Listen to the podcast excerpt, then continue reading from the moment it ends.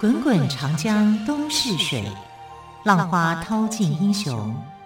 是非成败转头空。古今多少事，都付笑谈中。陪你说历史，汪培制作主持。朋友们收听今天的《陪你说历史》节目，我是汪培。同样再一次为朋友们邀请到历史专栏作家于远炫老师来到我们节目当中。老师好，主持人好，听众朋友大家好。好，老师在昨天的节目当中有谈到哦，和珅如何从一个清官哦，改变了他的一些价值观。对不对？对，我想这个跟您有提到，这个跟乾隆皇帝有很大的关系。对，当然和珅自己足智多谋，非常聪明，以及从小非常的爱读书，加上会读书，也有很大的影响哦。因为这些的阅读的养分带给他很多的一些帮助。那么老师啊，今天呢，是不是再把和珅的故事给我们做一些延伸跟补充呢？对，我想哦，就是很多人看和珅的时候被戏剧影响，都觉得他是老板常飞，对不对？对。然后认为说他不是一个允文允武的人啊，他只是一个呃很会钻营，嗯、然后很会投机取巧，很贪心，很贪心。可是这样的人很多啊，那为什么皇帝会喜欢他呢？对啊，所以这个是让我觉得很奇怪的。那其实我们去看清朝的历史，还会发现说和珅不是这样的人，他其实是能文能武，只是时机不好啊，因为他去考试，哎，他去考科举，哎。没有几个满人愿意考科举的啊，因为科举是给汉人去考的啊。满人愿意去尝试科举，本身来讲就是说他想要挑战自己啊，因为他可以世袭一些席位，他是可以去当官的，他是当得很轻易的啊，他可以去挑战，就表示他有挑战的心理啊。他还没有这个呃当上大官之前，为什么呃他就有直隶总督看上他？要把要把孙女嫁给他，就表示看好这个人，认为他是有前途的，而且他不只是能文还能武，能够骑马打仗、射箭，就是满人基础的东西他都会。这是皇帝为什么喜欢他的一个基础的原因。再重要的是，他长得帅气，所以就有一个说法。所以，看自古以来哈，我觉得外形还是很重要的，很重要啊啊。皇帝是这种演员控的啦，他是看着你的这个，你的整个你英俊潇洒，你能文能武，对答如流，绝对不是贪心而已。贪心的人太多了，可是有才华的人，贪心又有才华，那不多啊。所以他是因为他的基础条件啊，让乾隆皇帝是欣赏的。那也因为这样子，所以就有一个野史的说法，就说这个呃。和珅为什么受到皇帝的喜爱？因为呢，皇帝在当宝亲王的时候，就是他还没有当皇帝之前是宝亲王嘛，啊，雍正的儿子嘛，啊，然后宝亲王时期呢，他喜欢上了一个马家氏，啊，有一次马家氏就是妃子嘛，啊，然后他看马家氏很可爱，就想要去逗她，就去逗她的时候呢，马家氏就吓到了，就往外跑，啊，然后这个让宝亲王有点受伤。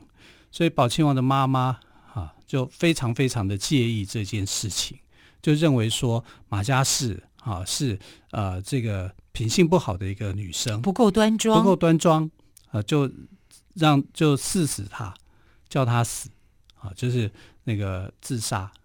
结果她没有办法，只好就自杀。他怎么？我觉得这自古以来皆然呢，都怪女生，不怪男生哎。是啊，然后。呃，宝亲王知道这个消息，他要去那个就是上吊自杀的时候，他是非常伤心的啊，他就去找他啊，就是看着他，然后他就说，然后他们两个人就有一个密约啊，就是说，呃，那个呃，等我死后几年以后，我会回来啊，然后回来的时候，你只要看到我脖子上面有一个印记，有一个红字的印记，那个人就是我，就这样子，他们有一个约定啊，就这样子。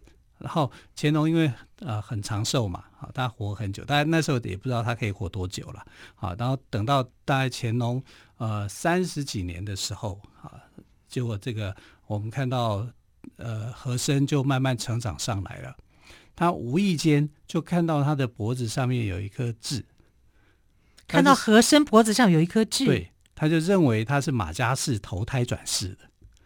我不太相信这个故事。要是我，因为宁可相信一个女生啊。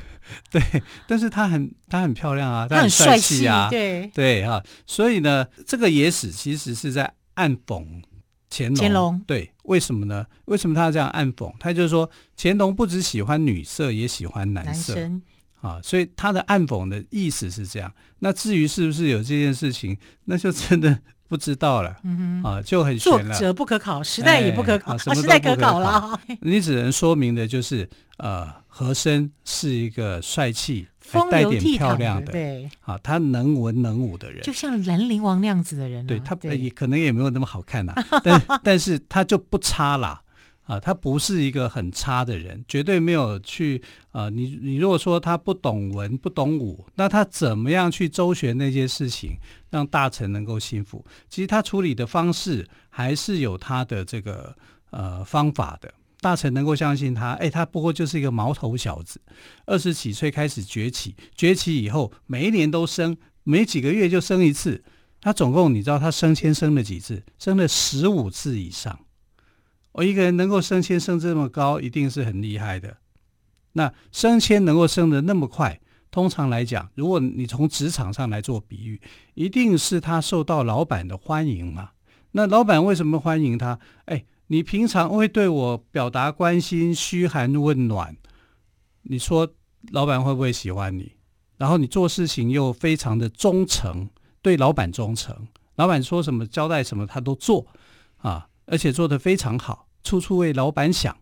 老板，你这种人，老板不喜欢你都很。上哪找啊？对呀、啊，有好看的都不会忘记我一份。是啊，虽然你年纪轻，那些老臣又算什么呢？对不对？就就被撇在旁边去了嘛。啊，他永远想的看到的是这个年轻小伙子，觉得他哎，你看这个什么都会，语言能力也强啊，然后呃表现的也都那么好，所以他对和珅是。非常非常喜爱，乾隆一定喜爱他的啊！那么多人为什么只喜爱他？就是条有这样的条件。所以如果你说他条件不好，这是不对的啊！和珅本人的条件是非常好的，有他的一套道理的啊！他绝对不是我们所想象中的那么样的差的一个人，只是贪心而已。贪心的人那么多，为什么会是他能够出人头地？这表示。乾隆喜欢他，因为这个人忠诚，忠于他。他可能不是忠于国家啊，但是他忠于乾隆。乾隆要他做什么事情，他都可以完成。然后他年轻，一些想法跟年长的人，就是那个时代的老臣不太一样，是不一样的。啊，他是讲究时效的，而且他的这个时效效率来讲是很有效率的，所以他可以赚那么多的钱，能够让这个乾隆手上没有缺钱用。乾隆一生都没有缺过钱用，是因为和珅啊。如果是别的人，如果像刘墉这种的，他可能会穷死了。嗯，对，因为刘墉就正直嘛，啊，正直到最后，他是少数的清廉型的人嘛。哎，这个故事是不是给我什么启发呢？有很大的启发。我每次从他身上来看，我都觉得，哎呀，为什么我会这个样子？嗯、啊，我如果是和珅的话，早就发了，真的，对不对？但问题是。他后来的下场就死得很惨了，嗯，整个家族就全被抄了，对，对不对啊？然后抄他的时候，因为和珅做到很过分的时候是，是他连皇帝都不甩了。因为乾隆到了第六十年的时候，在位六十年的时候，他就宣布他要当太上皇。为什么呢？因为他的任期不可以超过康熙祖父。对，那康熙是任期六十一年，即位在位六十一年，所以他如果在位就等于在一年就平等。所以他六十年的时候他就退休，但退而不休，他要当太上皇。那实际上呢，还是他在掌权，他的儿子变傀儡啊。所以嘉庆君就是永远嘛，哦，嘉庆君 永远啊，永远就很可怜呐、啊嗯。他常常听不懂他爸在说什么、啊，为什么？因为他爸已经老了，八、嗯、十几岁了啊，所以有时候又昏迷状态，就是就是老年状态并不是很好。嗯、然后嘀嘀咕嘀嘀噜噜说些什么东西，他听不懂。所以永远有时候会跟那个呃和珅讲说，我爸在讲什么？什么啊、但和珅听得懂就是。和珅听得懂，他、哦、完全听得懂。就讲几句啊，啊，真的有天赋啊，这是没办法。那和珅有一次就是呃，那个乾隆在昏睡状态中忽然醒来，醒来就念了两句咒语 啊，人家两句咒语没人听得懂。那只有和珅和珅听得懂啊。对，和珅说这个是诅咒白莲教的咒语，因为白莲教嘛，啊，所以他就用了、这个。那个时候就有白莲教啊？呃、当然有啦，白莲教很早就有了，好吗？我一直以为到清末才有、欸，哎，没有，慈禧慈禧那个时代才有，没有白莲教那时候就有，而且而且白莲教作乱嘛，啊，那。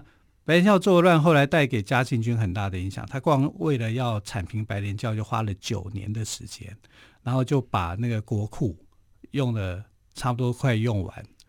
你要知道啊，这个有句话叫做“呃，和珅跌倒，嘉庆吃饱”，意思就是说和珅被抄家。照理讲，哎，你八亿白银呢？八亿耶，你或一年四四五千万白银就已经算是。呃，清朝的整个一年的这个国库的收入哦，那你八亿，照理讲你可以用到十五年。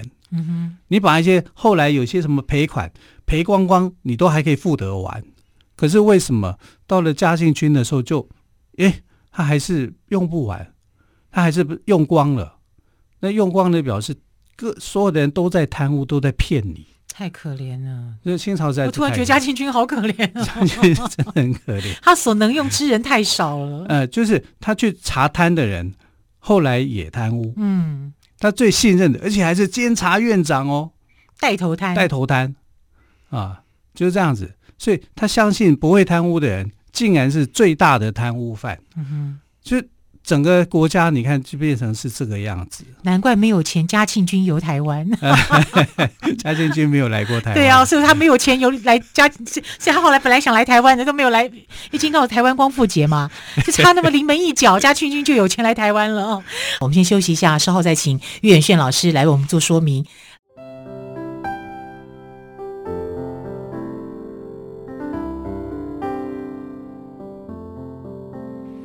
见台北的身影，拥有颗热情的心，有爱与梦想的电台，台北广播 FM 九三点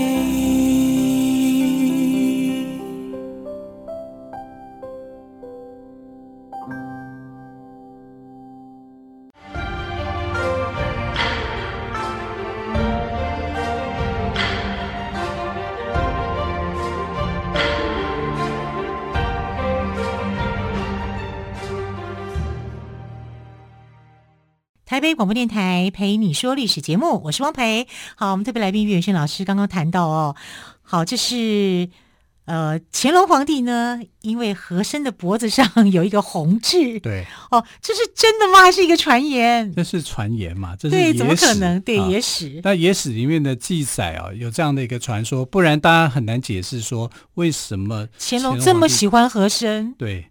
但我相信乾隆喜欢和珅的背后的原因，应该有一种心理上的需要，因为乾隆呢，他需要有一个能懂他的人。嗯哼。那后后宫的那些妃嫔，并不是能懂他的人啊，只是他的听他话的人。对，那呃，和珅是和珅懂得这个乾隆的一些想法，他知道他要什么，他一直在揣摩，一直在揣摩啊，所以他得得到这个位置是很快的。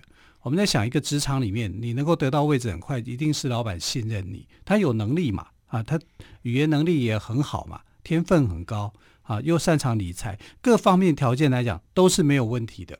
可是那为什么最后他竟然堕落成这样？那他的堕落就跟皇帝的堕落是有关的，因为乾隆皇帝也是个堕落的皇帝，嗯、他不是一个真正，所以才允许他这样子啊。对呀、啊，对啊、所以你看，从李世尧这个案子，他就发现了，就是说。我贪污没有问题的，因为皇帝不管贪污的，他认为贪污你不只要不是你要去反对我的国家，你想要革命，你贪污那没有问题，你贪污反会让我觉得我很安心呢，啊，因为你不会造反。这所有的专制皇帝都是怕的是造反，不是怕贪污。所以就算你贪污贪了很多钱，你只要那些钱有让我用到啊，然后我觉得你可以帮我在做做一些钱的事情的话。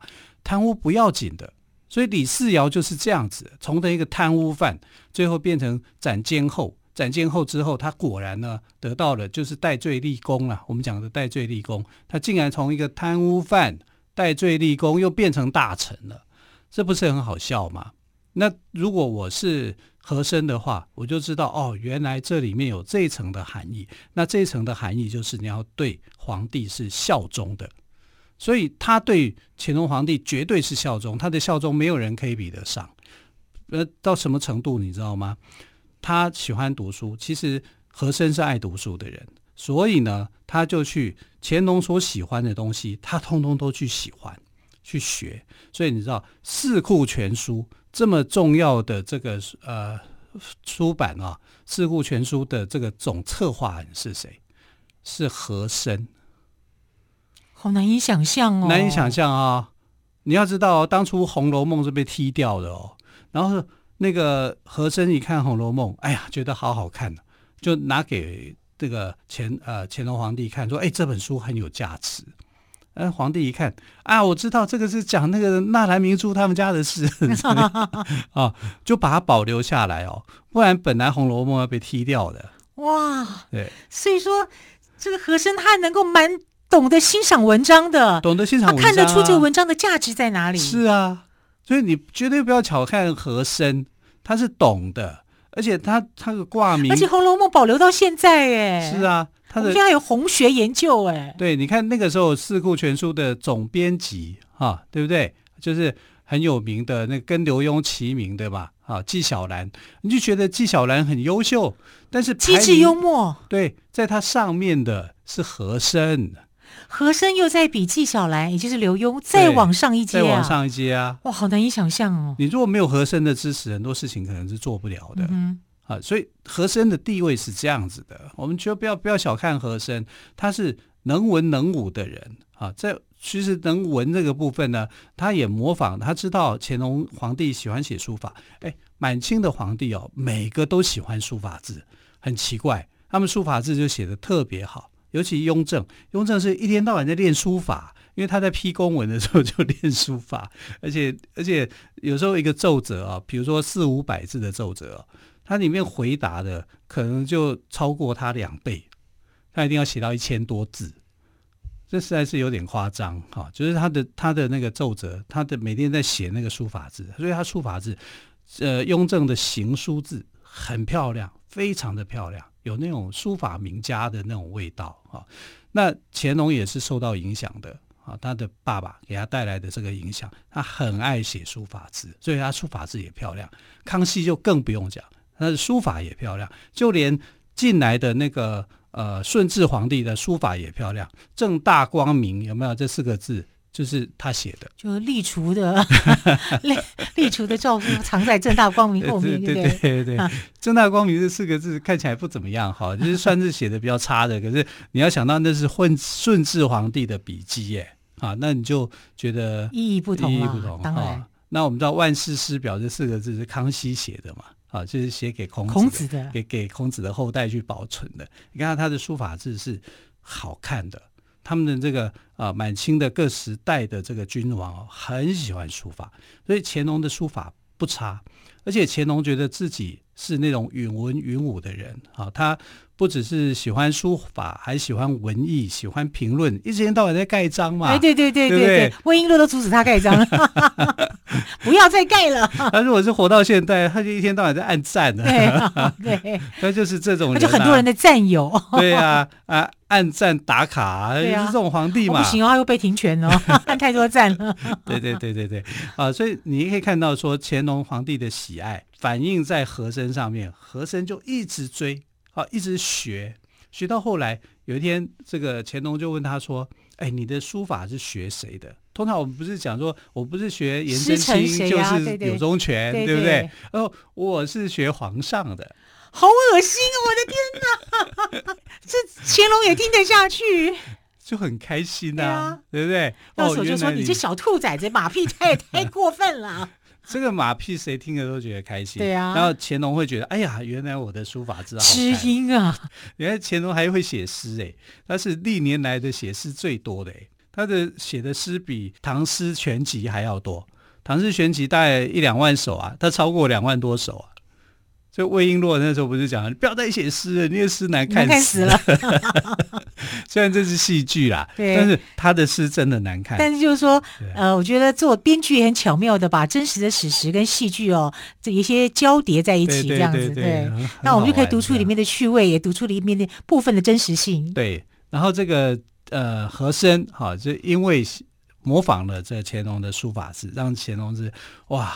非常的开心。你到哪里可以看到和珅的书法字呢？其实应该找都可以找得到。但是有个景点啊，就是后来的恭亲王府，恭亲王府奕欣，奕欣下面有一个福字，嗯，那个福是说乾隆皇帝呃写的，但其实就是这个和珅写的，就是和珅的字。因为和珅啊，他很字写的有点像乾隆嘛，乾隆体嘛，对啊，所以。乾隆就说：“那以后有一些字，你就有些大字啊，也要画大字，你去帮我去画吧。”就这样子啊，所以很多的这个他送给人家的一些书信或者是什么的，有部分是对，有部分是和珅代写的，对对啊，那没有人可以看得出来，就算看出来不敢讲啊，谁敢讲？但是也写的好看呐啊，所以皇皇帝也会承认说这是我字啊，对啊，对不对？而且得到皇上面前大红人第一权臣的字也是不错的，是哈，所以你要看和珅不是简单的人，对，他可以把字体写得好。皇帝的字体不是差的，是很漂亮的。他可以学到那么好，四书五经，他虽然没考上啊，没考上科举，但是不是他程度差，只是他时运不好。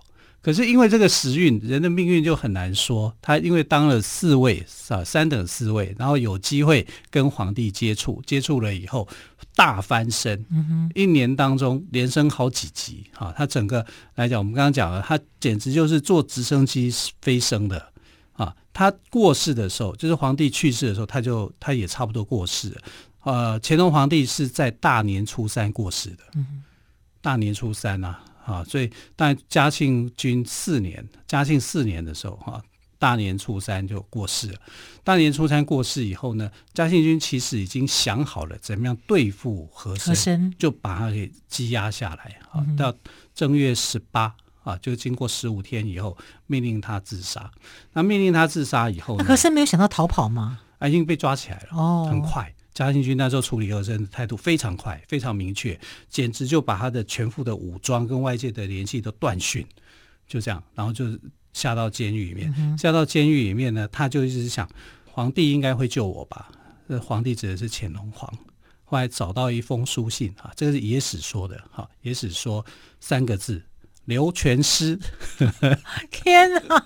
这还是要他死就对了。对好，非常谢谢岳轩老师在昨天跟今天节目当中都介绍了和珅这个人哦，跟电视上的戏剧还是有点不同。是。那么和珅呢，他拥有满人的背景，他为人非常的机灵，加上长相又英俊，语言能力又强，再加上能文能武，擅长理财，精于办案，在当代呢都是人人称羡的杰出人才，但却走上了贪渎的不归路。我们很难理解。当了大官，为何还偏偏是巨贪？所以说，这一条不归路，在上位的乾隆皇帝就难辞其咎哦。好，非常谢谢岳迅老师，谢谢喽，谢谢，亲爱的朋友，我们就明天再会，拜拜。